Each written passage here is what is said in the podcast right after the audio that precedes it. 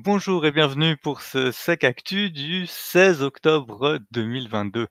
Ce soir, je suis avec, heu, Morgane. Bonsoir. Mundrid. Bonsoir.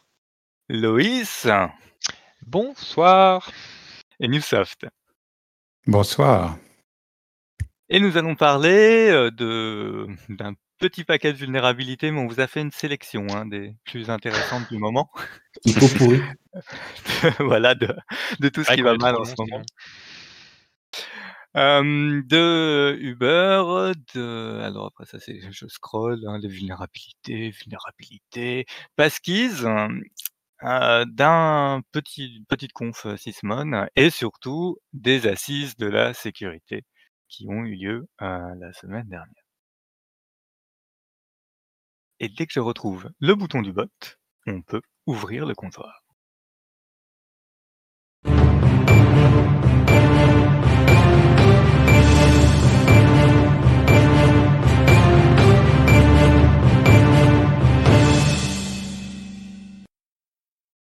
Et on commence, heu, avec un super titre, Wundrid, c'est pas le moment de mettre un exchange dehors. Non, pas vraiment. Bon, c'est c'est quelque chose d'assez habituel, heu, exposer, heu, son interface, heu, OWA sur internet, c'est peut-être pas la meilleure des idées.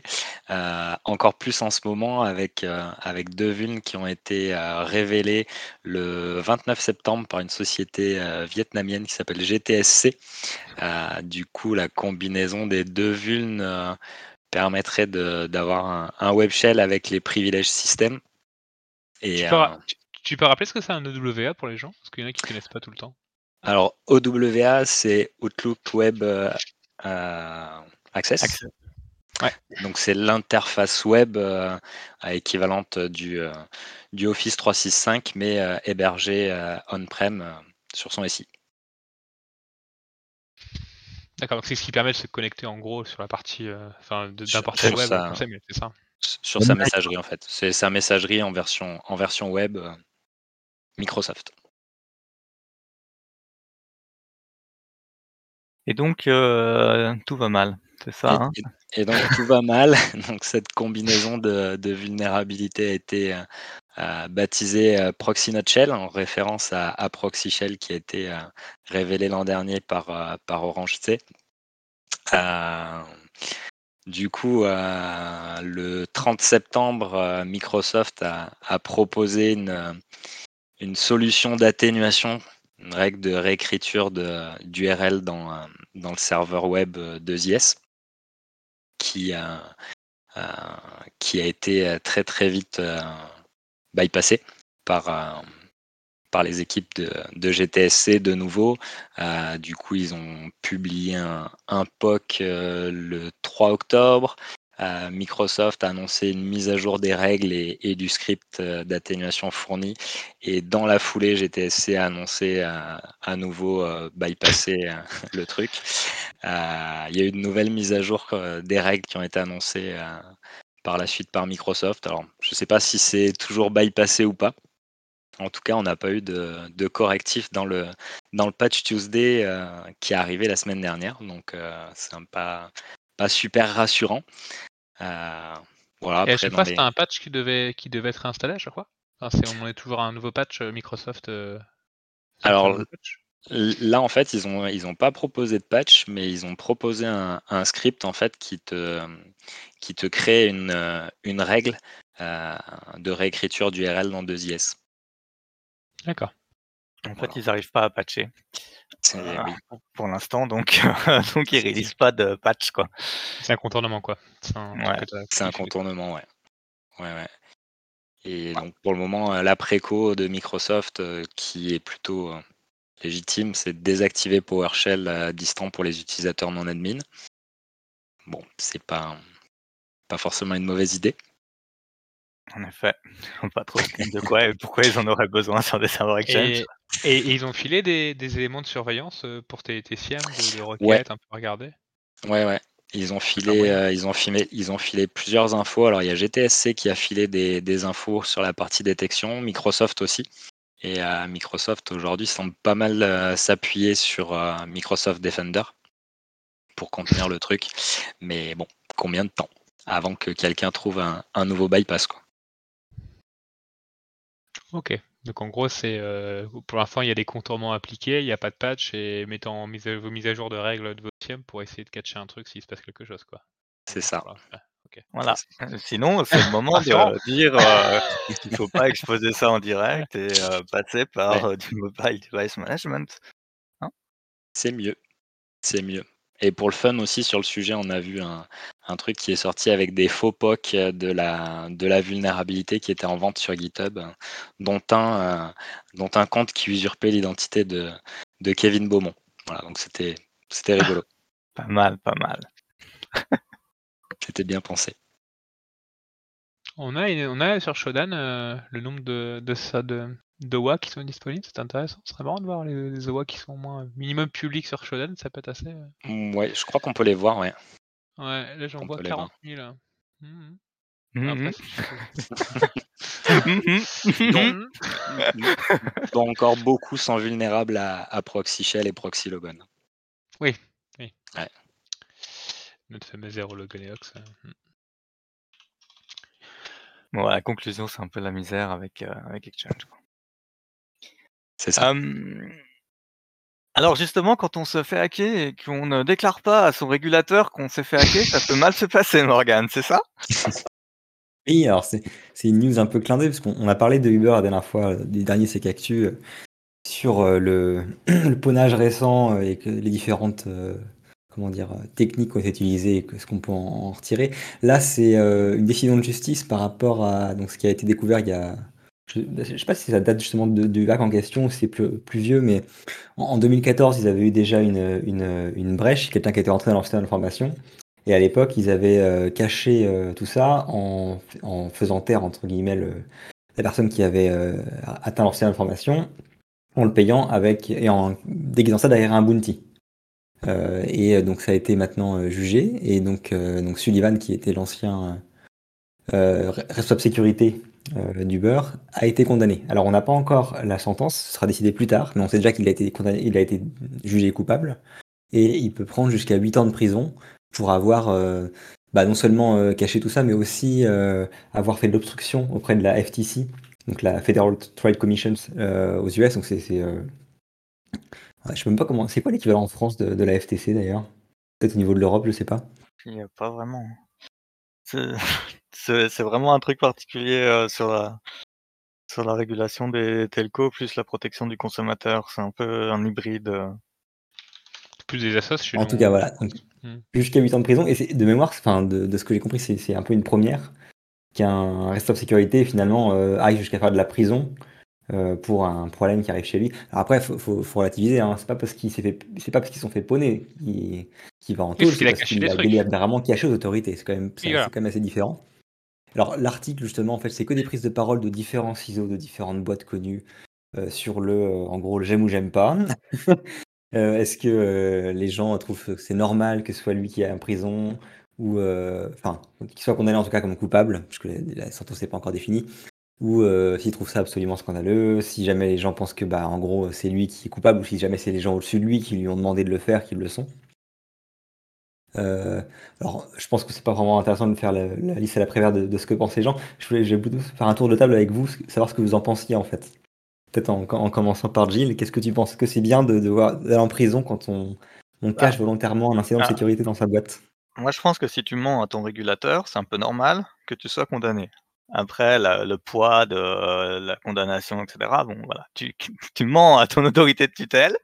ça me paraît pas déconnant que euh, on te laisse pas partir comme ça. Après, du coup, là, je repensais à ce que tu disais, la FTC, ce serait un mélange de l'ARCEP et de la CNIL. Dans le, les discussions qu'il y a eu sur euh, Twitter, enfin, le, la, la, la- le speech au Sénat là, de, du ciseau de Twitter, euh, on voit que la CNIL terrorise les sénateurs euh, américains. Hmm. Euh, ouais, je pense. Après, ils ont une obligation de déclarer les incidents aux US, non? Quand tu es coté, un truc comme ça. Oui, oui. De toute façon, après, je je pense pas que le débat, c'était sur est-ce que c'est normal ou pas de d'avoir des conséquences, heu, juridiques quand on res on respecte pas le régulateur.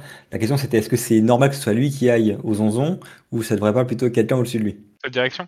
Bah, souvent on dit Ouais. même, heu, concrètement d'un point de vue 27001 et cetera, on dit que et même quand on fait une analyse de risque, on dit que c'est la direction qui est responsable des risques et cetera et si enfin le le RSSI concrètement, il fait son boulot, mais il aussi, heu, par rapport à les moyens qu'on lui donne et cetera. Ah, il y a je crois que c'était Yahoo, heu, quand il y avait des grosses vulnérabilités, c'était le patron qui avait sauté, enfin il y avait quelque chose comme ça. Ouais. Après, si jamais il a si jamais il a une délégation de responsabilité, ça devient lui qui est, Oui, c'est ça. le bah, ça. Ouais, c'est c'est dessus. Mais mais après, enfin le je pense que le problème là, il est vraiment sur, heu, il y a un mec qui a menti au régulateur, enfin c'est comme dit Gilles, hein, c'est le mec qui a menti au régulateur, donc c'est normal qu'il se fasse virer, je qu'il se qu'il aille, heu, qu'il ait une peine de une peine de prison je sais quoi, ah c'est plutôt une amende, heu, et ils le prennent. Mais mais je pense que dans la vie normale, s'il aurait pas menti, je pense qu'il aurait pas été en prison. Donc là, c'est une personne humaine qui a menti délibérément un à un régulateur, une autorité. Je voilà, enfin Logiquement, c'est ta direction qui, quand elle fait de la merde, et on le voit quelquefois, hein, heu, quand elle fait de la merde, qu'elle donne pas les moyens, qu'elle fait des enfin, heu, c'est elle qui est responsable du sujet. Le RSSI, c'est qu'une personne qui agit et qui fait qui fait le maximum. Et quand la personne, elle agit légalement, enfin, je pense que c'est plutôt pour ça que la personne elle est en prison, quoi. Donc, Moi, je pense que ça peut que aider, tu vois? Parce que si Mmh. le cadre, judiciaire, enfin, c'est, ben, si vous les déclarez pas, vous vous êtes personnellement responsable, le gars, il a 2 options, c'est soit il déclare, soit il démissionne. Et du coup, ça va ça pourrait aider à ce que, heu, les remontées d'informations et les disclosures auprès des régulateurs se fassent vraiment. Puis ça permet aussi de montrer, dans des sociétés où des fois une des directions se disent: «Ouais, c'est pas important, s'il y a une vulnérabilité, enfin pas important». Enfin c'est pas le truc le plus prioritaire de dire: «Ah bah là il y a un vrai cas». Bon après là c'est le RSSI et cetera, mais il y a des vrais cas où tu peux aller en prison parce que voilà, il y a eu une vulnérabilité, tu as décidé de mentir et voilà. Enfin il y a aussi un enfin je pense que je donnerais enfin, je on n'est pas pour des noms et cetera, mais c'est vrai que des fois quand tu discutes avec certains à droite à gauche, des fois tu entends dire: Ouais, heu, des fois, heu, quand on a quelque chose, une, une, enfin, on a toujours un sujet autour de la communication lors d'une vulnérabilité, lors d'un incident de sécurité et j'ai déjà entendu une ou 2 fois des gens qui disent: «Ouais, c'est vrai que la direction quand, il y a un truc comme ça, il nous met la pression pour qu'on dise rien, même à l'autorité et cetera et tout», heu et ils arrivent à convaincre et cetera une direction, donc ça finit toujours bien. Mais c'est un ouais, c'est un c'est un c'est un cas qui peut arriver, je pense et qui peut de qui peut peut-être donner d'envie à des directions de dire, heu: «On va pas se griller devant des régulateurs ou devant une autorité parce que ça peut impacter notre, heu» au moins ça clarifie les choses, quoi. Tu tu mens, bah, voilà. As un avis, Nico? Oh non, moi je suis pas juriste et je me garderais bien de faire des commentaires sur le sur les législations américaines parce que c'est très compliqué et heu, voilà. Ah mais là, on parle même pas de la législation, on parle de est-ce que c'est normal que quand, heu, une personne, heu, physique, dans une entreprise, fasse le choix délibéré de potentiellement respecter ce que dit leur chef et donc de mentir aux autorités, soit à lui d'aller en prison ou ça ça devrait être le les gens au-dessus? Bah, ça reste quand même une question légale et hem, c'est vrai que s'il y a eu un abus d'autorité, après est-ce que lui se retourne contre ses chefs et cetera? Mais franchement, heu, je m'aventurerais pas sur ce terrain, c'est vraiment, heu, surtout la législation américaine qui est beaucoup basée sur le, pas forcément sur la loi, mais aussi sur, le comment la case law, et les jugements de la Cour suprême, c'est vraiment très compliqué, quoi. Je suis sûr qu'il Ouais. existe des des antécédents. Quand il y a eu un jugement de la Cour suprême sur les API Oracle, ils ont expliqué qu'un ordinateur, heu, c'était une télé et que donc heu, on pouvait assimiler, heu, je sais plus quoi, ils ont remonté un truc sur les les bandes magnétiques de télé, des trucs comme ça, en disant: «Les ordinateurs, c'est pareil». Donc heu non, Ouais, je ils ferai font pas de commentaire là-dessus. Et toi Morgane, tu en penses quoi? Bah, moi, pour le coup, je pense que c'est entre guillemets «mal mal pour un bien». Alors je j'ai pas le dé forcément, j'ai pas le détail, je sais même pas s'il a entre guillemets, proclamé avoir été, heu, sous la contrainte de sa direction pour le fait d'avoir caché les actions ou s'il a agi de lui-même. Heu, j'ai envie de dire, en fait, quand bien même, heu, ça montre que, ben, tu prends tes responsabilités et que même s'il avait le choix entre être viré ou, heu, entre guillemets, faire ce que demandait la direction si jamais c'était le cas, bah, maintenant, heu, les gens qui seront mis dans des situations similaires, ils sauront que, bah, le choix c'est pas ça c'est pas ça ou être viré, c'est respecter la loi ou potentiellement aller en prison et donc heu, je pense que ça aidera aussi pas mal de gens à, heu, entre guillemets, faire face faire fi de ce que pense la direction et faire ce qui est demandé par le régulateur, au moins aux États-Unis. Et d'ailleurs, sur cette partie-là, il y a au moins un commentaire, d'un des personnes de l'article qui était intéressant, qui montrait que enfin, en tant que responsable sécurité, donc, heu, on parle généralement les execs, hein, pas donc quelqu'un qui a un vrai un pouvoir de délégation, heu, ferait bien de regarder, à deux enfin, tranquillement leur contrat, s'assurer que déjà, que, le contrat stipule qu'en cas d'attaque juridique à à son égard, le comment dire? L'entreprise paiera les Les frais de défense? les exactement et surtout que l'entreprise s'engage à ne pas attaquer cette personne-là. Heu, bah, évidemment, à part, heu, faute grave, hein, mais, heu, en gros, parce qu'apparemment c'est assez courant que, la direction se retourne contre le responsable sécurité, en tout cas aux États-Unis, pour, lui faire porter tout le chapeau et justement avoir le fusible, qui sert de siège éjectable, quoi. Et donc, il conseillait de jeter un œil justement aux contrats et aux clauses contractuelles qu'en cas de prise de responsabilité de ce format-là, pour s'assurer d'avoir un minimum de protection pour ses petites fesses si jamais, le vent venait à tourner. Ouais, c'est une bonne idée. Parce que forcément quand, il y a pas de tempête, heu, tu poses la question à la direction, ils vont dire que ça va de soi qu'ils vont te défendre co contre vents et marées, puis après Bien sûr.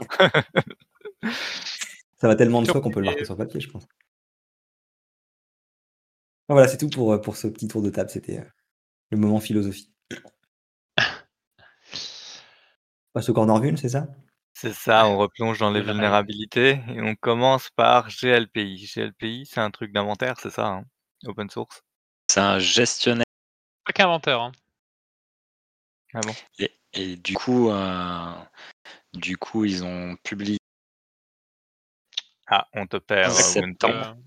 ça coupe C'est Vous m'entendez? c'est comme si tu Mmh. passais sous un tunnel tous les 4 C'est mots. comme si tu es en 4G mais que ça captait pas bien.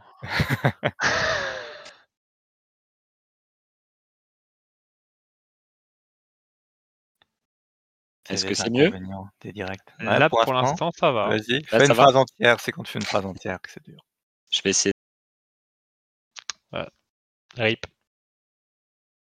Du coup, je disais, heu, je je disais, ouais, il y a une, il y a un correctif qui a été publié le 15 septembre par, par l'équipe, heu, de GLPI, et le, le 7 octobre, le CERT-FR nous a publié une alerte en disant que, heu, la RCE, heu, CVE 2022, heu, 35 994 était, heu, activement exploitée dans, hem, dans open source. Voilà, donc si, donc si vous en avez, faut patcher. il Voilà. faut patcher. Si Il si faut vous étiez en patcher, retard sur les patchs, heu, bah, fallait pas être en retard sur les patchs. C'est ça et même Truc les versions, que heu, intégrées, heu, sur, heu, sur les NAS Synology, alors ça, ça va être plus, plus pour les petits SI, mais ils ont aussi, publié, le correctif assez rapidement.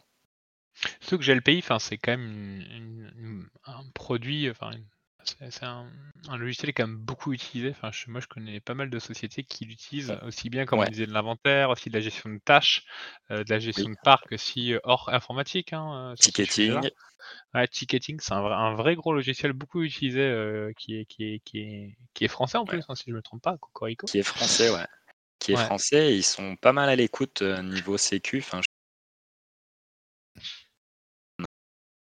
remonter une ils sont assez à l'écoute, ouais et assez réactifs. Donc dans la vie, on a aussi des règles de détection, enfin des trucs à regarder dans vos logs d'accès pour savoir s'il faut vous inquiéter ou pas. Donc voilà, ça c'est dans la vie, heu, du CERT-FR. Et on enchaîne avec, heu, une autre vulnérabilité, heu, largement exploitée qui est, Fortinet. Ouais, donc il y a une, une exécution de code arbitraire à distance donc qui a été, heu, qui a été révélée la semaine dernière. Heu, Fortinet du coup a publié un correctif, heu, commençait déjà un peu à alerter ses clients et puis a publié un correctif dans la foulée. Donc l'avis, l'avis est disponible. Le CERT-FR a publié aussi une alerte sur le sujet vendredi, heu, parce que la vulnérabilité est pas mal exploitée. On a des POC qui sont déjà en en accès libre, sur, sur la sur le web, avec notamment un POC qui, permet en fait via via l'interface web qui est exposée. Donc si, si la partie administration est, est, disponible, on a la possibilité de pousser une clé SSH sur, sur le boîtier Fortinet et du coup après l'attaquant bah, peut prendre la main qui vient de pousser. Donc c'est assez sympa. et puis elle fait, elle fait quand même bien mal parce que, enfin, il y a, enfin, elle, est vraiment sur beaucoup de composants de, de, de, de, Forti. elle est, comme tu dis, elle est, enfin, ça permet que SSH. En gros, pour te protéger, bah, c'est un peu compliqué. C'est-à-dire qu'aujourd'hui, bah, tu dois, enfin, au minimum, et ça, je pense que quand même avoir ta plateforme, enfin, ton ton portail d'administration euh, Fortinet euh, accessible directement sur Internet, je trouve que ça peut être un peu. Ouais, j'allais dire, euh, si tu fais ton truc comme il faut, t'es pas impacté directement, quoi. Hein. Mais au minimum, tu limites avec une IP, parce que tu as certains cas. Hein, enfin, y a, tu peux, tu, des fois, tu peux malheureusement pas faire autrement que, par exemple, porter la partie Fortinet qui vont faire ton proxy la partie proxy SSH, etc. Parce que bah, y a des gens qui n'ont pas de moyens, mais au minimum, tu limites l'adresse IP d'administration sur une IP euh, chez toi obligatoirement. Enfin, tu as des trucs au moins à faire, quoi. Mais c'est vrai qu'elle a l'air de faire assez mal. Et ce que j'avais même lu, enfin, je sais pas si tu as vu ça, Simon Ray, mais que Fortinet avait commencé à envoyer des mails directement à des boîtes euh, pour leur dire attention. Euh, il y, a, des choses, etc. Donc que Fortinet fasse des mails de communication en amont, c'est pas n'importe quoi, quoi.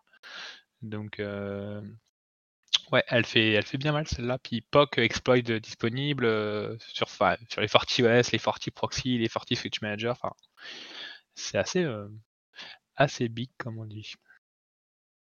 Ouais, mais on peut encore esquiver. On a esquivé Exchange, on esquive Forti, on esquive GLPI. et après, on tombe sur euh, Zimbra. Zimbra, donc gestionnaire d'imprimante. C'est ça, hein? Serveur non, Zimbra, non, non, Ah non, c'est le email, c'est le boîte mail. Ah, c'est le gros truc mail open, en, qui, est, qui, est, qui est en open source. Euh, le, gros concurrent d'Exchange, on va dire, euh, version. Enfin, il y a beaucoup de beaucoup d'utilisateurs de Zimbra. Même Free, je crois qu'ils ont Zimbra, si je me trompe pas. Euh... je ne saurais dire, mais on a reperdu OneRead, je crois. Donc c'est aussi une RCA. Ouais, C'est aussi un truc à patcher. ouais, et il y a aussi un, et il y a aussi un bulletin d'alerte euh, du CertFR hein, qui concrètement. Alors ce qui est bonne chose, c'est qu'il y avait, un, je crois qu'il y avait un correctif qui était sorti, mais voilà, c'est toute la suite de collaboratifs là euh, euh, de Zimbra et qui avait. Désolé. Il y avait un outil d'extraction d'archives CPO qui était vulnérable. Ah bah cool, bah, c'était revenu, parfait. Je suis revenu. Désolé. Ouais, tu parlais de, de Zimbra, c'est ça? Ouais. Ouais. Euh, bah, je ne sais pas du coup euh, ce que, ce que tu as dit hein, bah, encore dessus.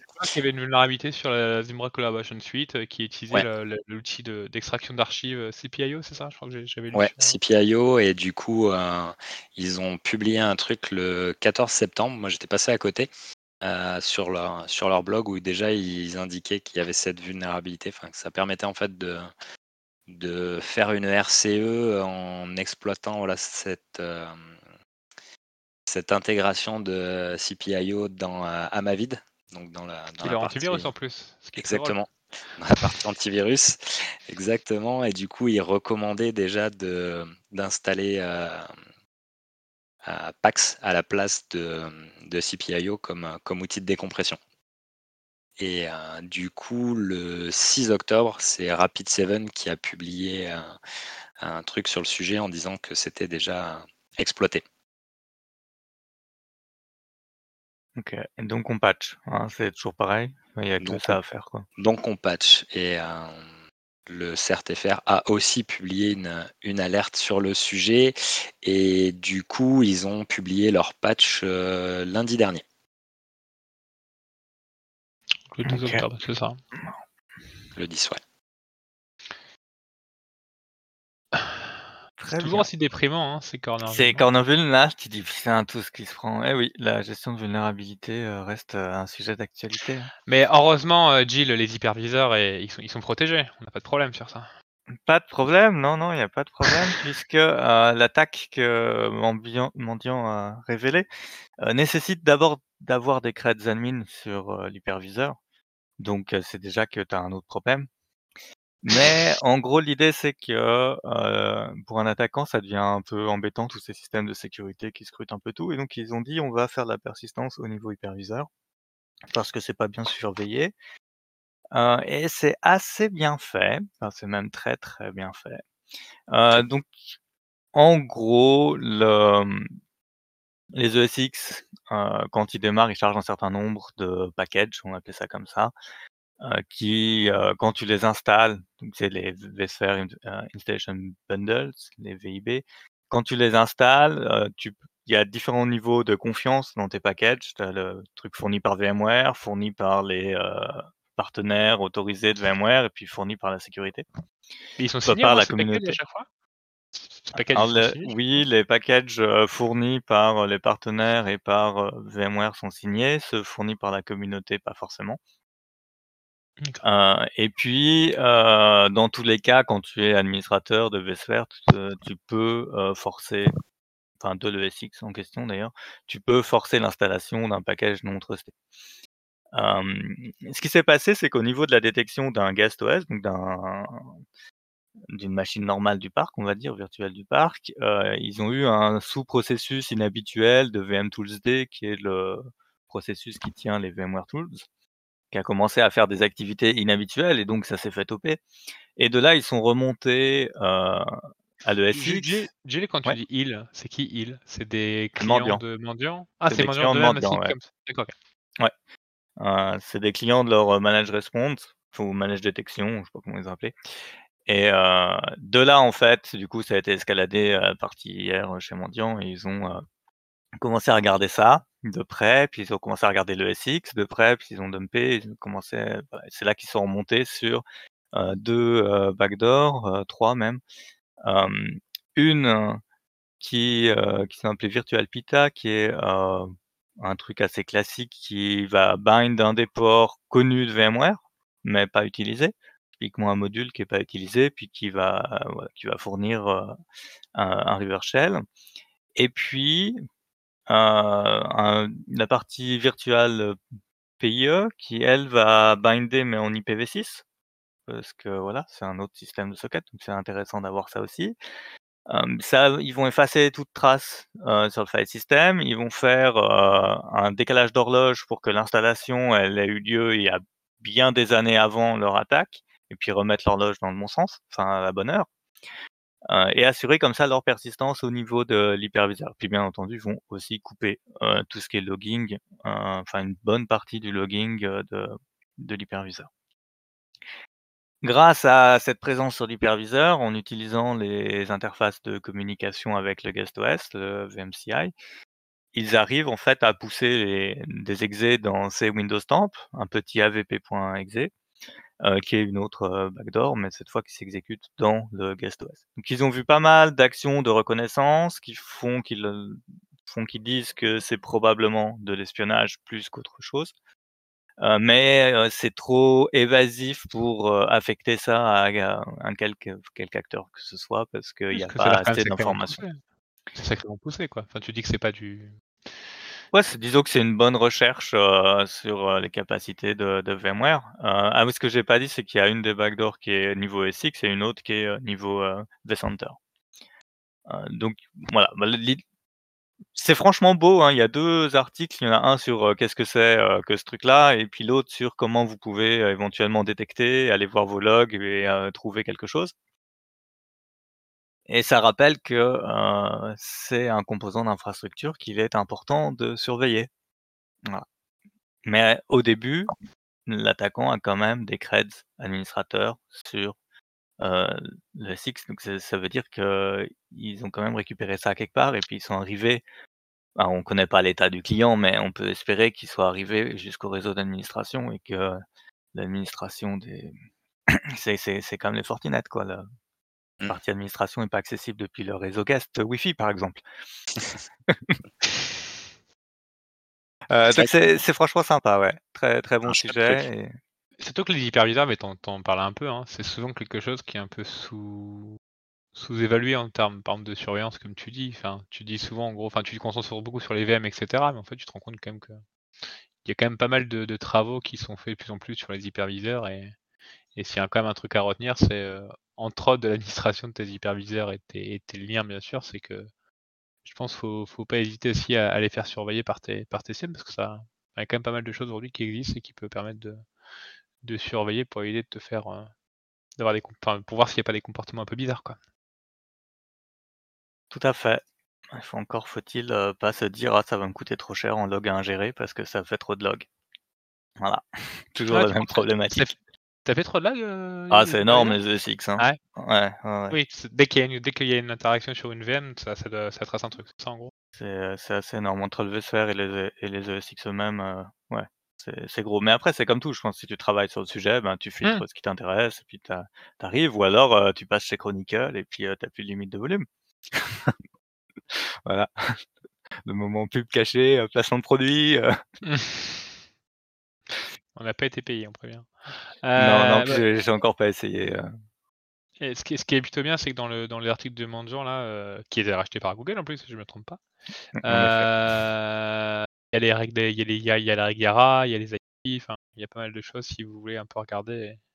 Oui, il y a de quoi vraiment s'intéresser au sujet, comment ça marche et quoi chercher. Ouais. Donc Ok. voilà, on a fini un peu le partie vuln et on peut Ok. revenir sur euh, la gestion de credential avec Morgane. Petit moment de lumière après toutes ces ombres. Euh, non, alors je sais même plus euh, ce dont on parlait lors du dernier CKQ. Pardon? Ton coup, de cœur, ton coup de cœur de l'année quand même. Vu comment t'en parles. Ouais, en ce moment, en espérant que la hype euh, survive euh, avec le- les six mois nécessaires avant que ce soit vraiment déployé, mais je vais y revenir. Oui, je, je- je crois qu'on a parlé à un moment de YubiKey ou de déploiement justement euh, pour euh, contrer le phishing euh, dans le dernier CKActu, et j'avais du coup bah, Nico en- derrière le comptoir qui m'expliquait, bah oui, mais ce que tu m'expliques en gros, c'est ce qu'on appelle passkey, enfin, que le déploiement YubiKey ça existait, et je disais oui, mais enfin moi les YubiKey c'est, ça coûte cher, et puis je cherche un truc aussi qu'il faut pour euh, le final, pas uniquement l'entreprise. Et il me dit, parce que ce dont tu parles, c'est Passkeys. Et je connaissais pas, je regarde un petit peu. Quand, quand tu cherches Passkey, tu tombes directement sur des pages d'Apple. Suis dit, oh, encore un truc, euh, entre guillemets, euh, dans un écosystème particulier qui va jamais se déployer au grand public. Et en fait, euh, j'avais tort. Donc, qu'est-ce que c'est Passkeys C'est une évolution de FIDO2, donc l'authentification à base de cryptographie à clé publique, généralement stockée dans un élément type euh, une clé comme les YubiKey, mais de mémoire ça marche également avec les HSM et puis les, les, les secure, euh, comment on appelle ça? Enfin le stockage sécurisé sur machine, donc genre euh, type Windows Hello et consorts, euh, qui a la particularité donc du coup d'être passwordless, donc on peut se loguer sur un compte sans mettre de mot de passe. C'est pas un deuxième facteur, c'est-à-dire que cette technologie fait les deux facteurs à la fois. Euh, généralement avec donc la crypto, euh, donc le clé, pri- clé privée qui euh, est le ce qu'on possède. Et c'est avec généralement ça peut être soit un code PIN, soit de la biométrie, qui est donc le bah, ce, ce qu'on sait ou ce que l'on est. Et donc comment dire la, nouveauté de Passkeys, c'est que maintenant ce sont des clés qui sont pas uniquement résidentes dans un élément particulier, mais qui sont euh, euh, accessibles sur plusieurs machines et synchronisables via des, euh, des vaults. Alors en l'occurrence, euh, c'est là où ça va, on va voir un peu comment ça va se passer dans le futur, mais euh, à l'heure actuelle, donc c'est Apple qui l'a sorti. Et maintenant, donc, euh, quand vous créez justement cet identifiant-là sur votre téléphone euh, iOS, par exemple, euh, ça crée donc une paire de clés qui est stockée dans votre, euh, c'est quoi, comment ça s'appelle, c'est iOS Cloud? Je sais même pas s'il y a un nom particulier pour euh, le iCloud. stockage sécurisé des iCloud. iCloud. Voilà, merci. Le trousseau de clés iCloud. Voilà. Et, donc, en fait, niveau expérience utilisateur, c'est assez magique. C'est-à-dire que vous arrivez sur un site. Alors, généralement, la première, première fois que vous vous connectez, ce sera avec un user mot de passe. Puis il vous dit Ah, mais petit lapin, tu veux pas euh, avoir un- une méthode plus robuste et moins compliquée pour te loguer? Tu dis oui. Et là, ça demande de mettre ton empreinte digitale sur, euh, sur le téléphone. Et hop, ça, crée tout ce qu'il faut derrière euh, en tâche de fond. Et euh, prochaine connexion, euh, tu peux simplement dire Je veux me connecter avec. euh, tel identifiant, voire tu n'as même plus besoin de mettre l'identifiant parce qu'il se souvient, enfin il peut faire de la, découverte automatique de, clés sur ton device et te proposer directement de te connecter avec ce qu'il y a, de connect- ce qu'il y a sur ton téléphone. Tu tu juste connecte-toi, tu mets ton empreinte digitale et hop, t'es connecté. Euh, ah, puis euh, ça a les mêmes propriétés que euh, les anciennes technologies FIDO euh, 2 et puis U2F, à savoir que c'est résistant au phishing, dans le sens où euh, le challenge qui est fait avec le couple de clés dépend du nom de domaine. Et par conséquent, si c'est un nom de domaine, euh, je sais pas moi, euh, ebay2.com ou que sais-je, qui essaye de faire passer pour le vrai site, en fait, il peut pas faire d'intermédiation parce que justement, le nom de domaine n'est pas le bon. Donc le challenge réponse ne marchera pas. Euh, et l'autre particularité très sympa de Passkeys, c'est que, imaginons que vous êtes connecté une fois sur votre téléphone, c'est gentil, maintenant votre clé elle est sur le téléphone. si vous voulez vous connecter sur un, PC, alors si jamais c'est un Apple avec votre compte iCloud qui est mis dessus, ben, la clé elle va être synchronisée donc ça va marcher de manière transparente. Par contre, si jamais c'est euh, cette année, non? Parce que je crois que c'est la, prochaine sortie de, Ventura, je crois le de ce mois-ci, je crois. Qui, je crois que, c'était sorti maintenant pour Apple justement que c'était ça, c'était fait. Ouais. j'ai cru voir que j'ai cru lire que c'était bah, quand macOS Ventura sortait, la nouvelle version là, de, macOS, et je crois qu'elle n'est pas encore sortie. Alors t'as peut-être raison. c'est ce mois d'octobre, je crois, ah bah. octobre novembre. En tout cas, euh, les, les, j'ai déjà fait, j'ai fait tester, j'ai pas de, je n'ai pas d'iPhone, donc j'ai pas testé directement, mais j'ai fait tester avec des, collègues qui l'ont et ça, ils ont pu se loguer genre sur eBay qui maintenant supporte Passkeys. Ils ont mmh. pu faire tout le tout le sur iOS, ça euh, fonctionne. ouais, iOS, ça fonctionne depuis septembre. Ouais. Euh, voilà. Et donc euh, l'autre partie également, si vous connectez sur une autre machine qui potentiellement n'est pas sur votre compte iCloud ou qui serait pas forcément un Apple, vous avez la possibilité de vous loguer sur le. Donc imaginons que vous vous loguez sur un PC portable ou un PC fixe vous pouvez vous loguer en vous identifiant via votre téléphone. Donc là, votre téléphone se couple en, Bluetooth avec euh, votre PC. Et en fait, euh, vous dites je veux m'identifier avec un autre device. Ça vous affiche un QR code que vous scannez avec votre euh, téléphone, qui du coup se charge de se mettre en Bluetooth et de faire le, challenge. Sur votre téléphone, ça vous demande de mettre votre empreinte, votre biométrie. Et hop, vous êtes connecté sur votre, PC fixe, votre PC portable. Donc vous avez vraiment un système qui, selon moi, est plus confortable de loin que de mettre son nom d'utilisateur et son mot de passe pour vous connecter, donc qui est séduisant pour l'utilisateur, et qui est beaucoup, beaucoup, beaucoup plus robuste parce qu'il n'y a plus de credential stuffing, il n'y a plus de problème de euh, password absolument bidon utilisé par les gens, il n'y a plus de problème de phishing mal fait, mais où les gens euh, tombent dans le, panneau parce que fatigués ou pas vu ou pas sensibilisés. Enfin, c'est une robustesse largement, largement au-dessus. Euh, et euh, comme je disais, euh, qui n'est pas limité à Apple. Donc c'est Apple qui est, quand les premiers à, tirer, mais euh, il y a un support affiché de la part de Microsoft et de la part de Google, qui tous deux se sont engagés, je crois, pour une mise en production d'ici avant fin Q1 2023, de ce que j'ai lu. Mm. Donc c'est assez rapide. Google a déjà commencé à dégainer parce qu'ils ont sorti des versions de bêta pour les développeurs sur, sur, sur, sur Android. Euh, je crois que c'est la semaine dernière, donc euh, c'est tout frais. Euh, voilà. Oui.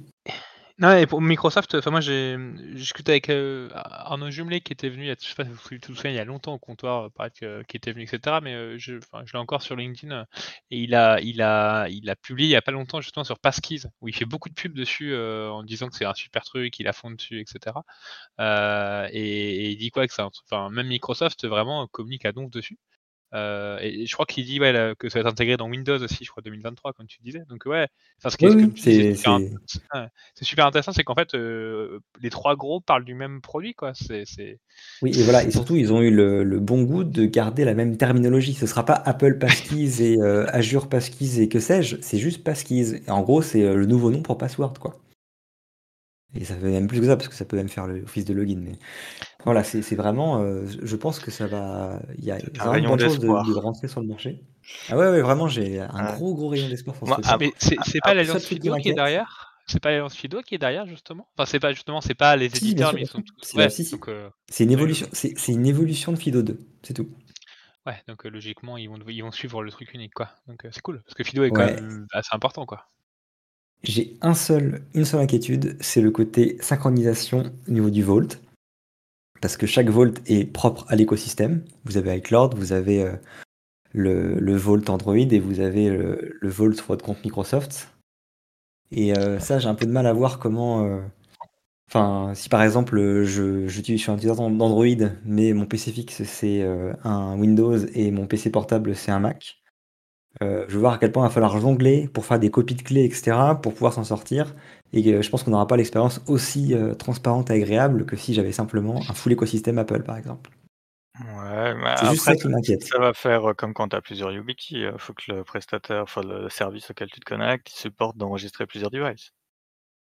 Alors justement, ça apparemment, ça a l'air d'être euh, par défaut euh, dans Passkeys, euh, c'est que justement, tu peux avoir plusieurs clés pour se connecter à un même site. Voilà. Et donc en fait, euh, par exemple, justement, donc je reviens à mon exemple où euh, tu veux te loguer sur, je sais pas moi, sur eBay, parce que eBay le supporte en ce moment, sur ton PC portable, et tu t'es déjà euh, mis sur Passkeys avec ton, ton téléphone euh, portable. Lors de la première connexion, tu vas devoir faire la manip dont j'expliquais avec le QR code pour que l'authentification se fasse sur ton téléphone portable pour que ton PC puisse se connecter. Mais après, le site va faire Eh, au fait, tu veux pas créer une copie, enfin une clé, euh, c'est pas une Ouais. copie d'ailleurs, c'est une autre Mhm. clé. Tu veux pas créer une deuxième clé résidente sur, sur ta machine pour que du coup, ce soit beaucoup plus facile Alors, Évidemment, si c'est un PC partagé, il faut dire non. Mais euh, si jamais euh, c'est euh, un, c'est votre ordinateur personnel, bah ouais, bien sûr, évidemment. Et pour peu que le PC soit assez récent et qu'il y ait de la biométrie, ou potentiellement, j'imagine que ça peut, ça peut fallback sur du, sur du code PIN, eh ben, vous aurez du coup plus besoin de votre téléphone pour vous loguer à nouveau. Ouais. Et c'est là d'ailleurs où ça fait des inquiétudes pour des gens parce que les gens ont peur que, enfin dans un contexte entreprise, les gens ont peur que ce soit un peu trop facile de mettre des clés partout et de se connecter depuis n'importe où. C'est notamment Okta qui a fait des communications comme quoi oui, faites attention parce que euh, parce qu'ils par rapport à FIDO2 par défaut, les clés justement euh, sont euh, pas duplicables mais il peut y avoir plusieurs clés sur plusieurs devices, vous pouvez perdre la main sur d'où se connectent les gens. Mais on Oui, va rajouter une option voilà, pour restreindre la, et création de clés le. Là, pendant que tu parlais, tu vois, je me suis connecté sur le site de la FIDO, de la FIDO Alliance.org. Là, il y, a un, il y a un FAQ sur Passkey. Et tu sais, quand sur une des questions du FAQ, ils disent bah, comment vous faites euh, pour que le Passkey soit disponible sur euh, bah, tous les devices du même utilisateur? Ils mettent une phrase qui, concrètement, je vous le dis pas en anglais, mais je vous le fais en français, qui dit en gros, quand un utilisateur crée une passkey sur euh, chacun de ses devices, euh, ça va être synchronisé par l'utilisateur qui utilise le same OS, la même plateforme, euh, le same OS, etc. Et ils ne parlent pas aujourd'hui de, de solutions euh, entre OS différents. Quoi.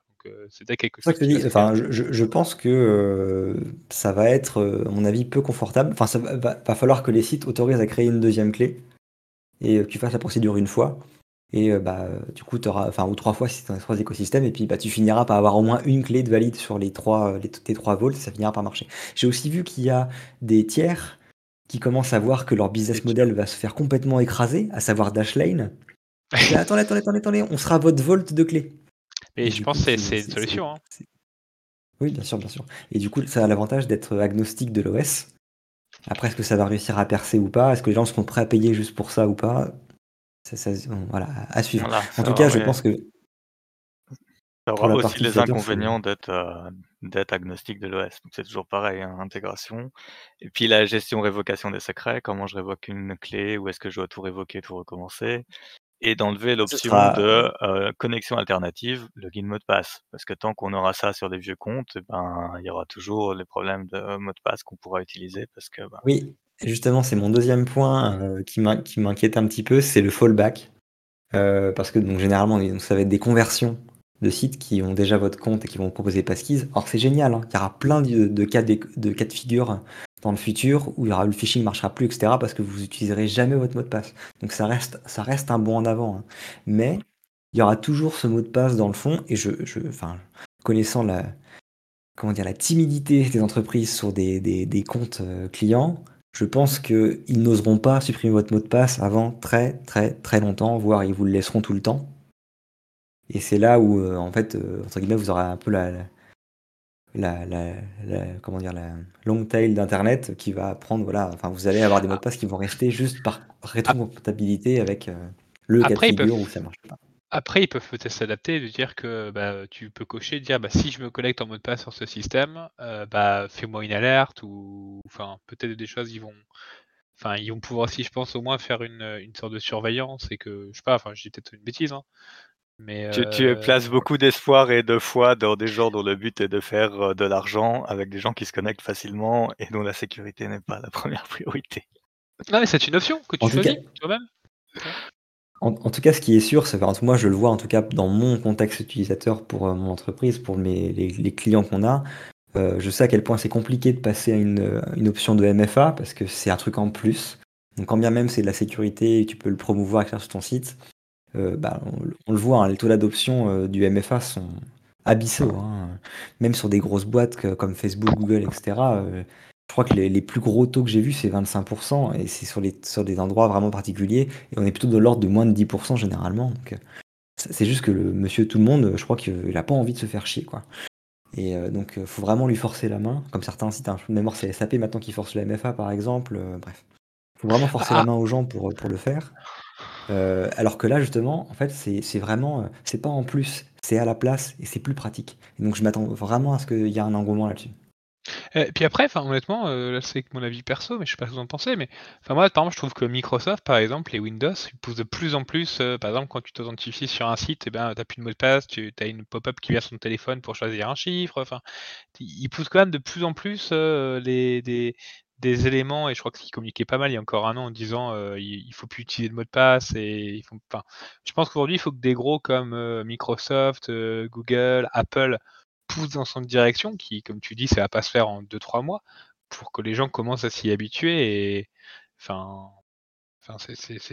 honnêtement, je trouve que c'est, plutôt en train de s'axer vers ce système de, ouais, de, d'arrêt du mot de passe dans des systèmes un peu importants comme les Windows, etc. Et je pense que ça peut amener que de bonnes choses. Et euh, je suis plutôt, moi, je suis plutôt, euh, je pense que dans 2, 1, 2, 3 ans, ça commencera à devenir un peu un standard de, de plus, euh, puis avoir son mot de passe, euh, et puis ça va se faire progressivement, quoi. Après, voilà, le, comme d'hab, hein, la sécurité, ça dépend du maillon le plus faible. Euh, quid de quand t'as pas ton device ou que t'as pas ta clé ou que sais-je, euh, bah, le fallback, ce sera, euh, pour le moment en tout cas, pour tout ce que j'ai vu niveau euh, framework qui permet de faire ça, le fallback, c'est systématiquement l'adresse email. Donc c'est soit un, un Magic Link un peu comme Slack, qui le faisait à l'époque, qui est envoyé sur ton, ta machine et hop, ça te recrée une clé, ou ça va être un, un code à 4 ou 6 chiffres qui est envoyé par mail et tu le remets et c'est pareil, ça te crée une clé. Euh, bah, encore une fois, donc la sécurité de ton compte dépend de la sécurité de ton compte mail. Donc si ton compte mail il secrètes, a hein. pas de, il a pas de passkeys mais un mot de passe pourri, eh ben, peut-être que la nouvelle mode dans deux ans, ce sera de péter les, les comptes mail en masse pour pouvoir piquer les, les comptes des gens. Ça, c'est déjà une belle Euh, mode. hein.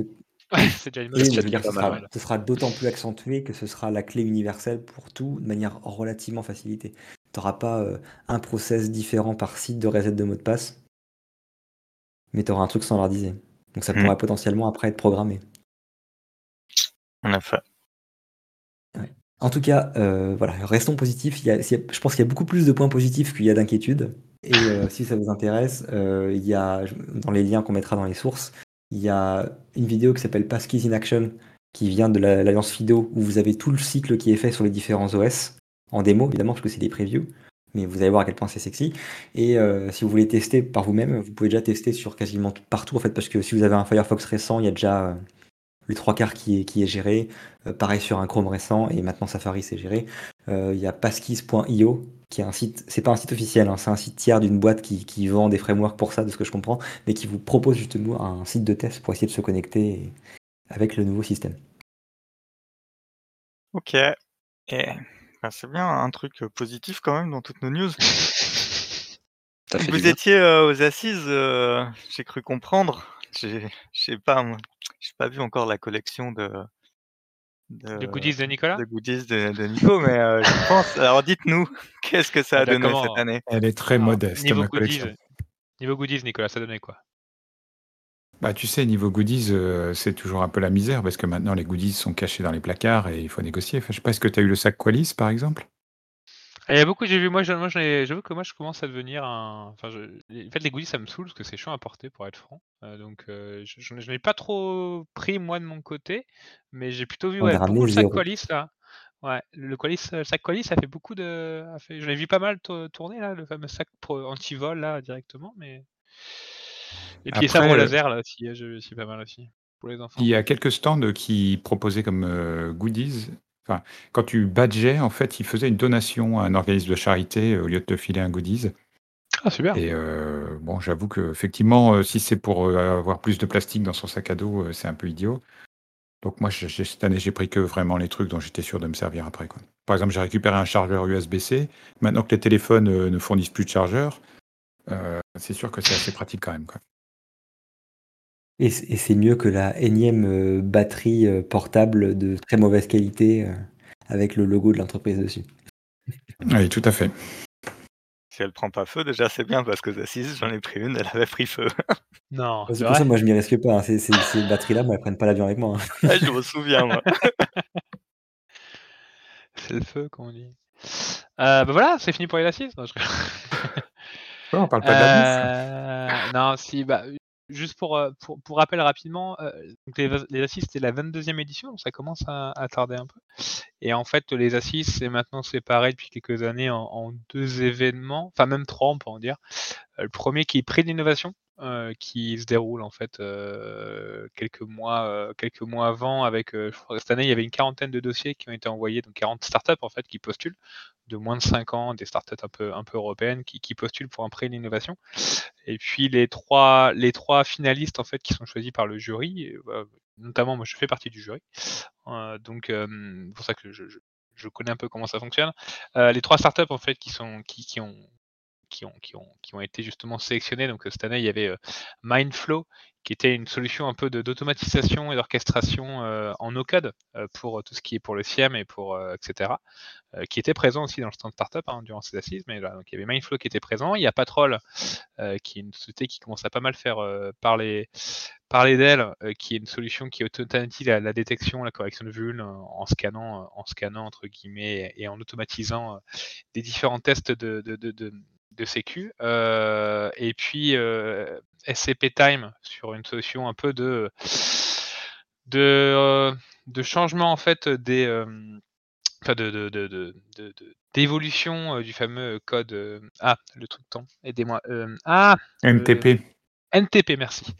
Le serveur NTP qui justement euh, propose une évolution euh, du, NTP. Et puis le quatrième qui était euh, CryptoNext. Donc il y avait quatre finalistes, excusez-moi, il y a quatre finalistes. Et CryptoNext qui était une boîte de, en fait, qui, était faite par des chercheurs en sécu, enfin des chercheurs voilà, des chercheurs CNRS et qui en fait ont pas mal bossé sur donc c'est l'INRIA, CNRS et Sorbonne et, en fait ils ont ils ont fait une boîte qui alors ça peut être assez étonnant, euh, on le dit sur ce sujet déjà, mais euh, une boîte sur des solutions de crypto résistance au quantique.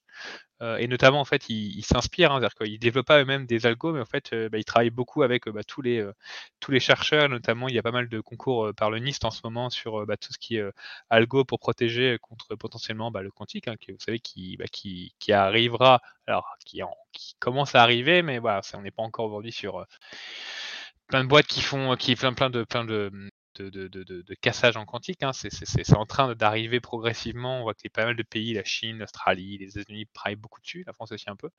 Mais voilà, c'était une boîte qui était un peu en mode de, voilà, on, on, a, on travaille pas mal sur pour comment euh, protéger au mieux euh, vos algos, euh, vos algos de crypto en mettant des, bah, des, des, des, améliorations en fait de protection, etc. Donc il y a pas mal de choses qui, qui, qui est autour de ça. Et puis bah, c'est CryptoNext Security qui a, qui a gagné, donc qui était présent sur le stand. Donc voilà, c'était la première partie, c'était cette partie-là. Sur la partie, euh, sur la partie euh, euh, et puis euh, ensuite, il y a eu le before qui est une journée avant les assises, où en fait, bah, l'idée c'est en fait c'est 150 personnes, donc c'est très limité. Hein, les assises c'était 3000 personnes. Hein.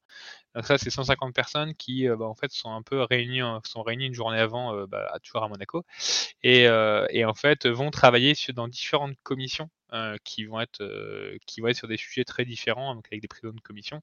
Euh, il y a sur la sur la partie OT, sur la partie protection des données, la partie le risque géopolitique, etc. Et donc c'est des gens qui échangent pendant toute une journée ensemble sur bah, concrètement euh, bah, par exemple, comment, comment j'intègre les données, les données qui, qui, qui, sont de plus en plus présentes dans l'entreprise, comment j'innove avec les données, comment je les intègre, comment autour de ça. D'un point de vue OT, c'est euh, la convergence IT-OT, comment je m'adapte. Euh, il y en avait qui étaient sur la géopolitique, comment j'intègre le risque géopolitique dans ma vision de la cyber, etc. Et donc, ce qui est super intéressant, euh, je trouve, hein, mais c'est que en fait, c'est pour une fois, c'est entre nous des discussions entre nous, entre différentes commissions, et après il y a des restitutions le lendemain matin de toutes les, bah, avec un petit livrable qui est donné, des restitutions pour bah, concrètement expliquer bah, que, ce que chaque commission a travaillé et qui permet un, peu de débattre. Et, voilà. Et après, on arrive aux assises et là, je laisse, euh, je laisse Nicolas et puis Morgane un peu donner leur retour. Déjà, je sais pas si vous avez vu des choses intéressantes pendant les, pendant les assises. Je sais pas, Morgane, tu as vu une table ronde euh, qui t'ont intéressé, des choses hein? Si tu as une ou deux. Hein. Euh, oui, alors moi, pour ces assises-là, j'ai fait vraiment beaucoup, beaucoup, beaucoup de des présentations. Donc les, les, comment dire, les tables rondes ou alors les présentations des différents vendeurs. Euh, et j'ai quasiment fait j'ai fait aucun one to one. Alors la raison elle est simple en fait, c'est que, euh, les gens là-bas ils m'aiment pas trop parce que je suis basé en Suède, donc en fait au début quand je fais leur parler, ils sont super contents Ils sont très excités parce qu'ils voient qu'il y a du marché. Après, quand je leur explique que je suis basé en Suède, ils, disent- ils se disent merde, j'ai pas le droit de prendre le- ce marché-là parce que c'est mon collègue pour la partie Scandinavie et euh, j'ai des accords contractuels qui font que j'ai pas le droit en tant que représentant français de faire quoi que ce soit. Donc en fait, je, je Même pour les boîtes françaises, monde et généralement je Les petites, les petites startups en France, elles doivent être contentes parce qu'elles n'ont pas de commercial en Suède, je pense. hein. C'est vrai, mais en l'occurrence, Ah c'est ouais. pas celle-ci qui m'intéresse en ce moment. En tout cas, euh, le peu que j'avais en ce moment, c'était pas des petites boîtes. En ce moment, c'est- les temps sont durs, hein, les budgets sont restreints, donc euh, on, on- on se limite à l'essentiel. Bref, du coup, j'ai fait beaucoup de présentations euh, et euh, je vais être honnête, j'ai été agréablement surpris. Il y en a beaucoup, beaucoup qui m'ont bien plu et j'avais pas ce souvenir-là il y a quelques années. Euh, j'avais souvenir de beaucoup plus de présentations commerciales vraiment euh, calquées. Là, euh, il y en avait beaucoup plus qui faisaient l'effort d'avoir un retour d'expérience. Alors avec des niveaux variables de qualité, hein, c'est-à-dire qu'il y en avait des très très bons où c'est le client qui parlait 90% du temps et entre guillemets le vendeur qui essayait de caler trois slides sur la solution à un moment, mais vraiment tu avais une vraie valeur. Et tu en avais d'autres où clairement c'était l'inverse, c'est-à-dire que c'était une présentation commerciale avec le client qui était à côté et qui donnait euh, deux mots quand le, le vendeur lui donnait la parole. Et là généralement ça se voyait assez gros quoi. Donc euh, pour les vendeurs, hein, continuez de faire- l'effort de mettre en avant vos clients et comment ils ont enduré la mise en place, que ce soit bien ou mal, c'est pas grave. Mais euh, les, les sites commerciaux, s'il y a que ça, on, prend un rendez-vous chez vous et puis on les aura quoi. Sinon, on va vous voir simplement à votre stand et on aura, on aura le dépliant, c'est c'est pas un souci. Euh, par contre, tu parlais des, des tables rondes, il y en a une que j'ai vraiment beaucoup aimée, euh, qui était sur euh, la situation des cyberassurances en ce moment. Et c'était très intéressant parce que c'était une table ronde qui mélangeait des clients, en l'occurrence, en client c'était SNCF de mémoire. Il y avait quelqu'un d'une association qui est l'AMRAE, si je ne veux pas dire de, je veux pas dire Oui, mal. l'association, J'ai oublié, le, L'association des risques. l'acronyme. Association du management des risques des entreprises, à peu près. Merci. Euh, Il y avait un assureur et il y avait euh, le score qui est un réassureur. Que je je connaissais même pas le concept avant d'avoir pris cette table ronde. Et en gros, ça expliquait donc pourquoi la cyberassurance allait un peu mal en ce moment. Euh, pour faire un très rapide historique, vers 2017, ils ont, co- ça a commencé à boomer. Toutes les boîtes d'assurance voulaient prendre le marché. Donc généralement, elles venaient vous supplier pour que vous preniez un contrat chez eux parce que quand même c'était vachement bien et que c'était pas très cher et que ça couvrait plein de trucs. Euh, avec des questionnaires relativement lacunaires euh, pour rentrer, puis c'est parti. Euh, et en fait, il se trouve que le marché a pris très cher en 2020. Euh, il y avait des stats justement d'un rapport qui, s'appelle le rapport Lucie, qui était fait par la euh, qui montrait qu'en 2020, en fait, les, cyberassurances, alors ça devait être en France, j'imagine, mais ce qu'elles ont, collecté en, premium, eh bien, ça a même, ça a pas remboursé ce qu'elles ont payé en, en remboursement de dégâts. En fait, euh, elles ont payé 1,7 fois ce qu'elles ont récupéré dans l'année. Donc, ça a piqué sévère. Et du coup, à partir de ça, ils ont serré la vis violemment. C'est-à-dire que les années après, ils ont fait bon, bah maintenant, euh, la, la franchise, c'est- c'est c'est 2, 3, 5, 10 fois plus cher. Et puis, on couvre deux fois moins. Euh, donc, forcément, maintenant, ils sont revenus à l'équilibre au niveau des, des, des comptes. Euh, D'ailleurs, apparemment, ce qui s'est passé en 2020 avec les gros, les grands comptes, en fait, il y a eu le même, le même crack en 2021. Euh, ils ont, pour les petites entreprises, ils ont payé 2,5 fois ce qu'ils ont récupéré en franchise. Le fait est qu'en fait, vu que le, très très gros de l'argent qu'ils récupèrent, c'est les grosses boîtes, en fait, euh, ça se voit pas sur leur compte euh, final. C'est-à-dire que on voit pas qu'ils ont perdu de l'argent parce qu'ils ont gagné tellement de fric avec les franchises des grosses boîtes qu'ils ont pu éponger les dettes des petites. Et du coup, faut s'attendre en 2022, 2023 à plus à ce qui sert la vis chez les petites boîtes aussi. Quoi. Et du coup, en fait, bah, c'était intéressant parce que tu avais des boîtes comme justement SNCF qui expliquaient, mais du coup, en fait, ça devient compliqué pour nous de prendre une cyberassurance parce que ça commence à coûter vraiment très cher pour ce que ça couvre. Euh, et euh, maintenant, c'est à nous, c'est à la danse du ventre pour, euh, pour être couvert. quoi. Et euh, il y a apparemment quelques boîtes, des grands comptes, qui ont déjà commencé à dire qu'ils qu'ils renonçaient à leur cyberassurance parce que ça ne Mm. valait plus la chandelle. Il y a même, enfin, il y a, il y a- il y a même un autre cas, enfin, où en fait, il y a des boîtes qui commencent à se mettre en mutuelle. Il y a notamment quatre boîtes en France qui ont qui ont lancé hein, publiquement, hein, c'est- sur, sur Internet on le trouve, mais en fait qui ont décidé de, comme tu dis, ils n'arrivaient pas à s'assurer eux-mêmes euh, parce que c'était trop cher, parce que même maintenant les assurances ils voulaient pas, hein, parce qu'aujourd'hui eh ben, euh, c'était pas assez, euh, soit le risque était trop important pour eux, soit voilà. Ben, en fait il y en a quatre qui ont décidé de bah, s'assurer entre eux. Je, suis assez curieux de savoir ce que ça va donner parce que tu te dis euh, bon ça marche bien si euh, il y en a un petit qui se fait avoir, mais euh, bah, comment, enfin déjà comment ils sont challengés eux-mêmes pour dire bah toi tu peux rentrer dans la mutuelle parce que ton niveau de sécurité est assez, et en gros on va pas payer tous pour toi parce que tu vas te faire péter tout le temps. Bah, ça va être intéressant, je vais voir comment ça. Si je sais vraiment pas. Si après, ils ont parlé de mécanismes, enfin, je vais pas passer dans les détails, mais apparemment SNCF, maintenant, c'est un consortium de 12 assureurs qui sont sur, qui sont sur lui, c'est pas un seul gars. Mmh. Euh, et euh, en plus de ça, ils ont un mécanisme de captive. Alors, pas, encore une fois, j'ai pas trop compris, mais en gros, ils ont de l'argent qui est mis de côté euh, en interne pour s'assurer eux-mêmes. Et sinon, ce qui était intéressant, c'était en fait le, jeu de. Ils, se- relançaient tous la balle en fait. C'est-à-dire que SNCF, entre guillemets, pleurait parce que les assureurs étaient trop chers. Les assureurs disaient Bah oui, mais on est trop cher parce qu'en fait, notre réassureur est trop cher et parce que vous êtes un petit peu nul aussi pour vous sécuriser. Et puis euh, le réassureur disait Bah oui, mais euh, nous on est cher parce que vous avez, vous avez pas assez de contrats et du coup on peut pas assez se diversifier. En gros, c'était. si je résume, c'était ça. On va dans la bonne direction, Ouais. tout va bien. En tout cas, c'était très intéressant et c'est vrai que ça peut. euh, entre, entre guillemets, si vous n'avez pas encore votre police d'assurance, c'est pas forcément la meilleure année en ce moment pour s'y mettre parce que c'est c'est compliqué de trouver quelqu'un qui veut qui veuille de vous à un prix raisonnable. Voilà. Euh, moi, en table ronde que j'ai été voir aussi, qui était. Alors, juste pour, euh, pour expliquer, parce qu'on parle de table ronde ou d'atelier, en fait, il y a deux modèles différents aux assises. Il y a les ateliers qui des sociétés qui payent, en fait, hein, pour avoir, euh, je crois que c'est une demi-heure ou 45 minutes euh, de présentation, où là, justement, il y a un client qui peut venir et qui essaye, euh, enfin, c'est ce qui essaie d'être fait le plus souvent, hein, qui va faire un retour d'expérience, ou des fois, malheureusement, un commercial qui parle tout seul. Mais il y a quand même de moins en moins, j'ai l'impression. Ça, c'est l'atelier. Et les tables rondes, c'est ce qui est monté, ce qui est monté par les assises, c'est bah, des tables rondes entre experts, entre référents de différents domaines, comme là les assurances, où il y avait euh, pas, que des, gens de la cyber, hein, mais où là c'est vraiment des, choses, des, sujets un peu plus globaux qui permettent de, parler, donc comme, comme la cyberassurance. Et moi j'étais aussi sur un sujet qui était assez, euh, j'y suis allé un peu en mode, euh, est-ce que je vais comprendre quelque chose, mais en fait c'était super intéressant. J'étais sur Confidential, Confidential Computing, qui, qui, qui, qui est en fait, alors, le titre, c'est Confidential Computing, prochaine frontière de la, sécurité des données, je crois. Euh, mais en gros, c'est, euh, enfin, déjà pour expliquer peut-être déjà ce que c'est le, le, le, Computing. En fait, c'est une technologie qui, euh, qui, que, qu'on commence à entendre parler un, peu en ce moment.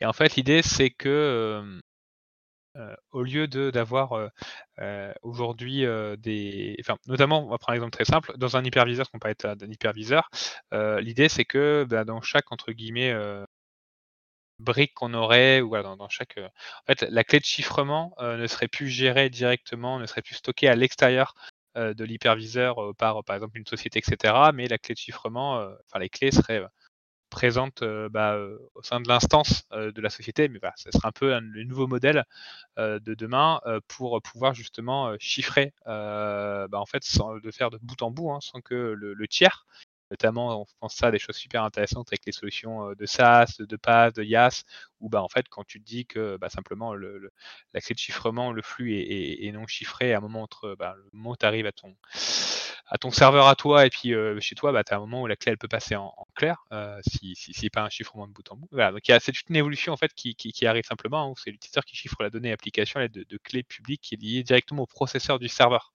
Donc il y a tout un travail, notamment il y a ce qui était présenté, il y a Intel, il y a AMD qui développent vraiment des choses en ce moment, qui sortent des choses. Et, et, ce qui était super intéressant dans cette conférence, c'était à peu près comme toi, c'est qu'en fait, euh, bah, ils avaient réussi à faire venir euh, bah, les quatre gros. Euh, donc il y avait Microsoft qui était là, il y avait OVH qui était là, il y avait Google qui était là, et Amazon qui était là. Et en fait, les quatre, concrètement, bah, ils expliquaient aujourd'hui c'était quoi leur avis, etc.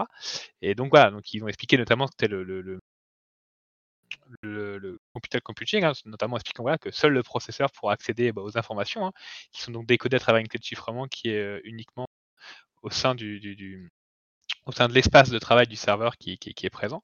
Euh, notamment OVH hein, disait, c'était le reste de OVH qui était là, je viens de le voir, et il disait, bah voilà, vous pouvez déjà commander dès maintenant euh, des serveurs comme ça. Ils ont déjà ça aujourd'hui à leur, à leur standard. Donc c'est quelque chose qui n'est pas juste quelque chose de théorique. Mais c'était vraiment intéressant parce qu'en fait, bah, ils ont l'air d'être assez convaincus. Et puis en plus, c'est un vrai sujet aussi pour eux, hein, notamment tout ce qui est euh, bah, les opérateurs un peu Microsoft, euh, Amazon, euh, Google, on leur disant est-ce qui est normal, hein, leur dire ouais mais attendez vous pouvez récupérer notre clé en plein milieu etc. En fait ils disaient que voilà c'était un moyen pour eux aussi de d'amener que euh, bah, que, ces, évolutions en fait de, chiffrement de bout en bout est intéressante. Ah, par contre, ce qui était assez pertinent, c'est qu'on disait oui, mais comment ça part? Ça quand même pas mal de, de vulnérabilité au niveau des bah, au niveau hardware. Hein. quand même pas mal de vulnérabilité au niveau des processeurs, etc. Donc voilà, il y a aussi une discussion de comment si on gère des cas quand il y a des vulnérabilités techniques, enfin de, de composants et notamment ce type d'éléments. Donc c'était super intéressant. Moi, je ne connaissais pas du tout le confidential computing. Je, je, vraiment, je, je connaissais pas ça que je me suis, m'étais inscrit à cette table ronde. Mais on, se rend compte que le, côté un peu des hyper, enfin, les, structures d'hyperscalers, etc., pouvaient, qui sont souvent un peu le point noir en fait des, sujets. Voilà, qu'avec ces systèmes d'enclave hein, qui, étaient, proposés, ça, ça, pourrait être une vraie solution, euh, notamment pour, euh, bah, pour la mise en confiance notamment de, de, des différents services cloud. Hein. Euh, au niveau du SaaS, du IaaS, du PaaS. Donc voilà, c'était super intéressant et euh, ça m'a donné envie un peu de creuser le sujet parce que ça pourrait être une réponse. Euh, alors faut voir après changer le truc, hein, mais euh, au fameux sujet de comment on fait pour chiffrer de bout en bout quand tu fais des, des services en SaaS ou en IaaS. donc voilà, c'était super intéressant, je trouvais. Nicolas, tu étais voir des quelques. Tu as rencontré des gens durant les assises il y a deux questions là. Est-ce que j'ai été voir des conférences? Non. Enfin, j'étais à l'espace startup euh, qui était en libre accès, donc euh, j'ai regardé un peu les. gens. pas sympa Écoute, euh, oui, bah, je suis allé au meet-up du campus cyber, des choses comme ça, quoi. Et, et sinon, oui, j'ai rencontré des gens, et ça, c'était quand même mon retour sur les assises, c'est que j'ai trouvé qui avait eu un renouvellement très important de, de, de, la population. Enfin, moi, je connaissais 5% des gens. Quoi. Alors, est-ce que c'est parce que je traîne plus assez dans les milieux de RSSI ou j'avais l'impression de, de plus revoir les têtes qu'on qu voit d'habitude. Quoi. Il y a un renouvellement que... ou ça s'est noué dans la masse tellement il y a de gens? Non, je pense que ça se fait plus ou moins à volume constant. Enfin, peut-être qu'ils augmentent de 10-20% non, la non, participation. Non, je suis trop augmenté en ce moment, justement. Ce qui est à niveau place, c'est compliqué, là, justement. Ils, ils augmentent pas trop. Beaucoup, beaucoup de gens cette année. C'était impressionnant. Mais il y a toujours 3000, autant de... moi, je... 3000 personnes, je crois, ou 3000, 3000, un peu plus de 3000 personnes, je crois. 1500 euh, clients et 1500 euh, partenaires. Mais par contre, euh, alors je sais pas, est-ce que les RSSI que je connaissais sont devenus DSI ou sont partis faire autre chose, ou est-ce qu'il y a eu euh, un, une vraie volonté de, de, changer, enfin de renouveler les, les, gens qui participent aux assises? En tout cas, voilà, ça a permis de, de, rencontrer plein de gens nouveaux et puis de discuter avec des gens qu'on voyait pas d'habitude. Donc, euh, en plus, cette année, euh, comme souvent, on a eu de la chance avec la météo. Parce que les assises sous la pluie, c'est quand même c'est une vraie punition, mais enfin 9 fois sur 10, il fait beau, on va dire. Et, euh, et voilà, donc pour moi, mission accomplie. Et toi, Morgane, parce que ça fait quoi 3 ans que tu n'étais pas. On me discutait un peu avant, là? Ça fait 3 ans que tu étais bah, pas apparemment, ça fait 3 ans. Ouais. le, temps passe vite. Hein. C'est ça. Justement, bah, après, bah, entre guillemets, le fonctionnement, maintenant, c'est une machine bien huilée. Hein, donc. Euh... C'est les keynotes le matin et, et, en fin de journée, euh, les deux soirées euh, pour tout le monde.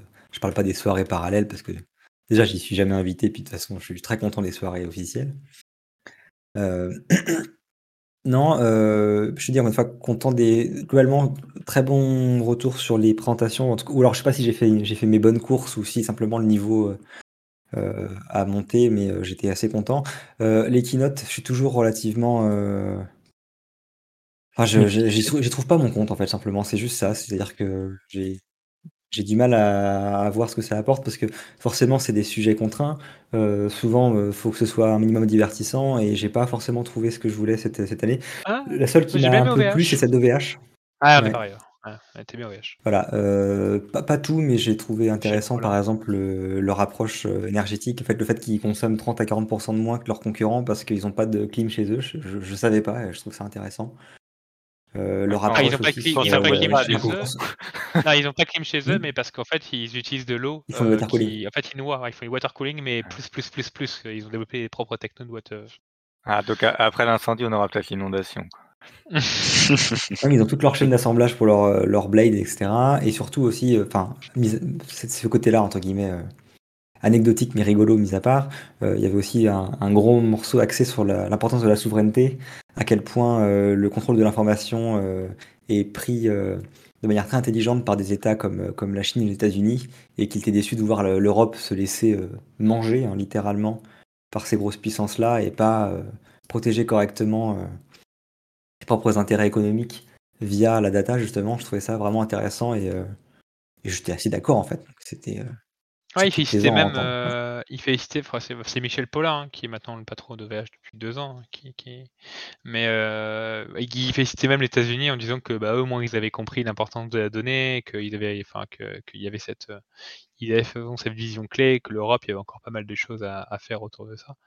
Euh, notamment avoir une autonomie, une indépendance. Après, c'est aussi son rôle, hein, il défend OVH, etc. et tout ça, mais moi, je, enfin, suis pareil que toi, j'étais assez vraiment en phase avec le sujet.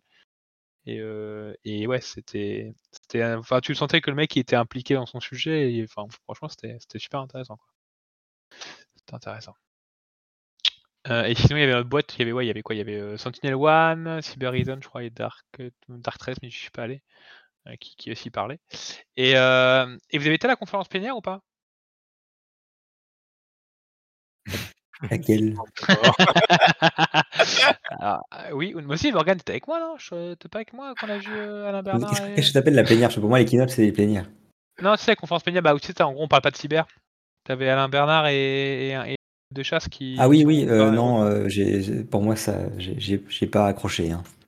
Ah, Ça ressemblait trop à une, une présentation générique d'un coach. Oui, ah, bah, Voilà, c'est un c'est- peu du coaching. C'était. Ouais. C'est c'est pas ce que je recherche quand je vais aux assises. J'ai vu passer des photos aussi d'une simulation d'un procès avec euh, Jérôme Ouais. 16 et, euh, et Gérard Rio. C'était quoi du coup ce Ouais, en fait, c'était le, bah, c'était pour finir en fait les, les assises. C'était la dernière. euh, Enfin, il y avait rien en fait en parallèle. hein. C'était le procès du siècle, crime dans le métaverse. Euh, et en fait, il y avait, euh, en fait, ils ont simulé. euh, Alors, ce qui était, enfin, ce qui est intéressant, parce que c'était, enfin, franchement, c'était quand même, enfin, c'était drôle. De toute façon, je crois que ça sera sur, euh, ça sera sur YouTube euh, de toute façon. Puis il y a quand même pas mal de, enfin, ceux qui vont pas aux assises, hein, euh, enfin, il y a beaucoup de- de- d'éléments qui sont, notamment les tables rondes, hein, qui sont accessibles sur YouTube. Ouais. Euh, mais C'est bon à savoir ouais, parce que celle-ci, je l'avais ratée vu que c'était en fin de journée et que moi, mon avion était déjà parti.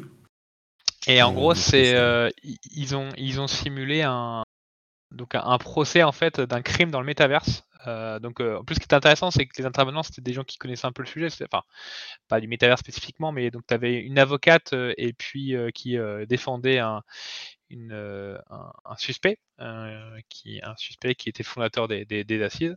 Et de l'autre côté, tu avais donc Anne Souvira qui est assez connue, enfin qui est assez connue, qui est la chef de la mission cyber de la préfecture de police hein, de Paris, et puis Myriam Kimener qui est une avocate générale à la cour d'appel de Paris, c'est une magistrate aussi quand même pas mal assez assez assez connue sur ces sujets de cyber. Et au milieu, donc tu avais Jérôme 16 qui justement faisait le je sais pas comment on dit, la personne qui modérait le, tribunal.